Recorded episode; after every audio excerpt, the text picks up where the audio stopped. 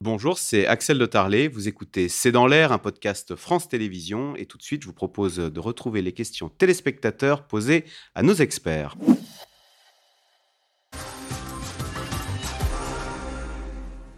Amiral Olagaray, la Russie a-t-elle les moyens économiques et militaires de répondre aux exigences d'une guerre longue?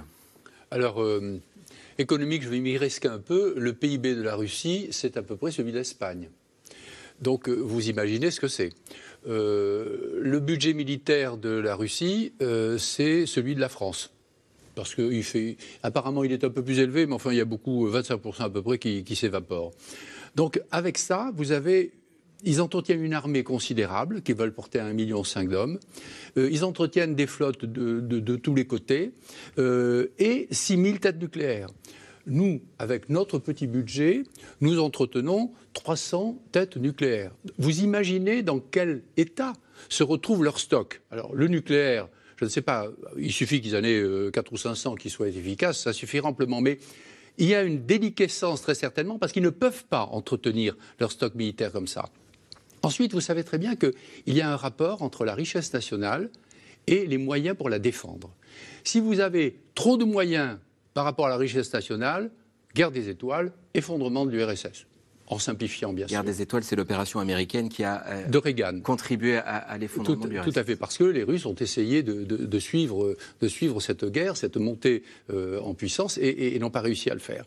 Il faut que dans chaque pays, il faut que chaque pays trouve l'équilibre qui convient entre la richesse qu'il produit et il n'y pas en, le système social euh, supportable ou envisageable pour la population et les moyens de la défendre. Et il n'y est pas en Russie, je vous ai compris. Et en Russie, euh, je ne sais pas, parce que je ne sais pas non plus, dans la troisième partie qui est le système social qu'accepteraient les Russes, et ça vous en avez parlé madame, je ne sais pas ce qu'ils peuvent encore accepter. C'est-à-dire que presque toutes leurs ressources, enfin une très grande partie de leurs ressources, soient consacrées à l'armement et à l'effort militaire, s'il n'est pas compris et soutenu par la population. Dans une démocratie, ça ne serait pas possible.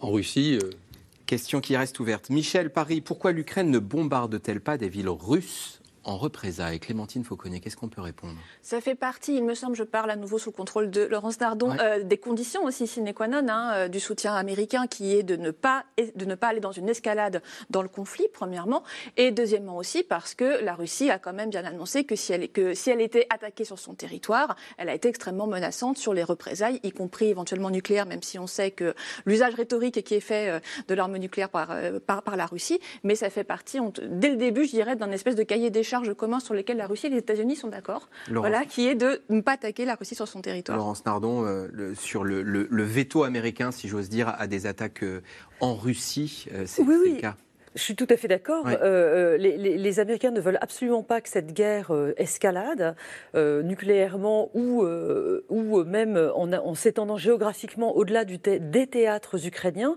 Et donc, oui, ben, on voit bien que depuis le début, ils hésitent à chaque fois à passer un palier en termes de, qualité d'armement parce que chaque missile à, portée plus longue peut être le cas d'une, peut être l'occasion d'un dérapage et d'une escalade côté russe.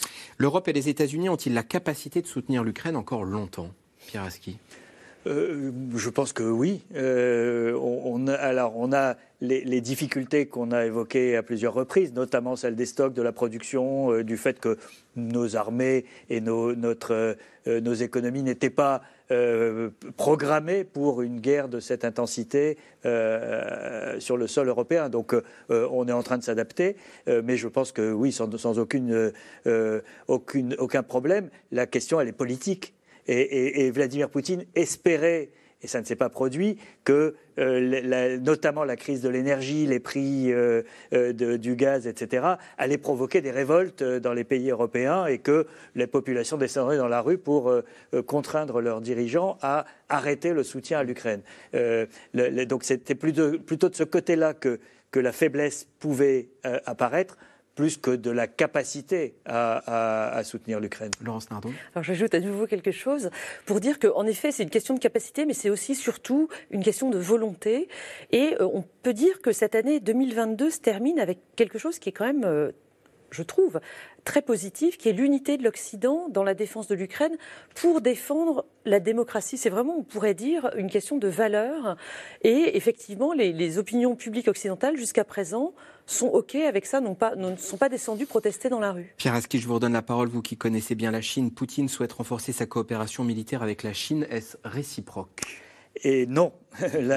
et, c'est la grande leçon de, cette année euh, de guerre en Ukraine, c'est que la Chine soutient politiquement, euh, et, on l'a encore entendu dans cet entretien euh, Poutine-Xi Jinping il y, a, il y, a, 48 heures, soutient politiquement les objectifs la remise en cause de l'hégémonie occidentale, etc. Là-dessus, il y a une vraie unité. En revanche, la Chine ne se mouille pas parce qu'elle ne veut pas encourir de sanctions dites secondaires. C'est-à-dire que si demain la Chine euh, euh, livre des produits euh, qui ont le moindre composant, un moindre boulon américain, il y aurait des sanctions contre la Chine.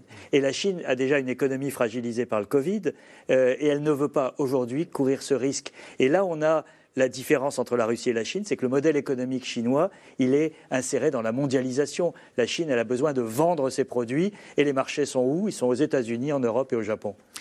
Est-ce qu'on aurait pu arrêter Poutine plus tôt nous demande Sébastien dans le Calvados. Amiral Olagaray. Écoutez, je n'en sais rien, mais il semble bien qu'on ait cherché à, donner du temps à l'Ukraine pour s'armer, puisque euh, il y a deux interviews euh, successives de Mme Merkel et puis de l'ancien président Hollande euh, qui tentent à prouver que les accords de Minsk n'auraient été signés que pour amener la Russie à attendre que les Occidentaux puissent réarmer suffisamment l'Ukraine. Alors j'espère avoir été assez précis dans, l'expression de Mme Merkel, qui est confortée par... L'accord de euh, Minsk, c'est ceux qui avaient mis... Minsk 1, Minsk 2, qui étaient euh, sous un certain nombre de conditions, euh, que la situation reste figée et surtout le, Lors de la première offensive russe en Ukraine.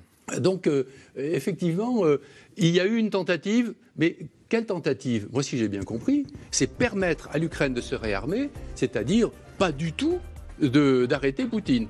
La seule chose qui a eu également, et, ça j'aimerais le souligner, c'est le rôle de ce qui s'est passé en Biélorussie en 2020.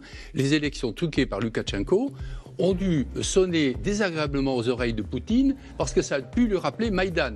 Et que si Minsk et si Mme Tikhonovskaya avait été élue en Biélorussie, eh bien, il y avait aux portes de la Russie un gouvernement et un État peut-être moins favorable. Clémentine Fauconnier, en un mot, un nouvel échec militaire des Russes pourrait-il conduire à la destitution de Poutine? Il vous reste 15 secondes. Destitution, je ne sais pas si c'est le terme exact, mais en tout cas, ce serait un coup fatal. Il ne pourrait pas s'en remettre. Non, ce serait extrêmement difficile. Merci beaucoup à tous les quatre d'avoir participé à cette émission qui se termine. Lundi, vous retrouvez Caroline Roux à la présentation de C'est dans l'air. Très bonne soirée à tous et avec quelques minutes d'avance, quelques heures. Très bonne année. À bientôt.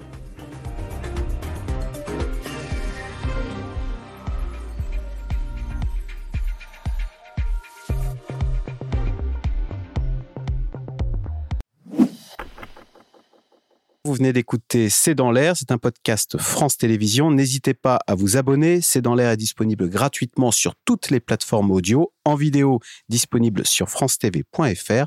À très bientôt.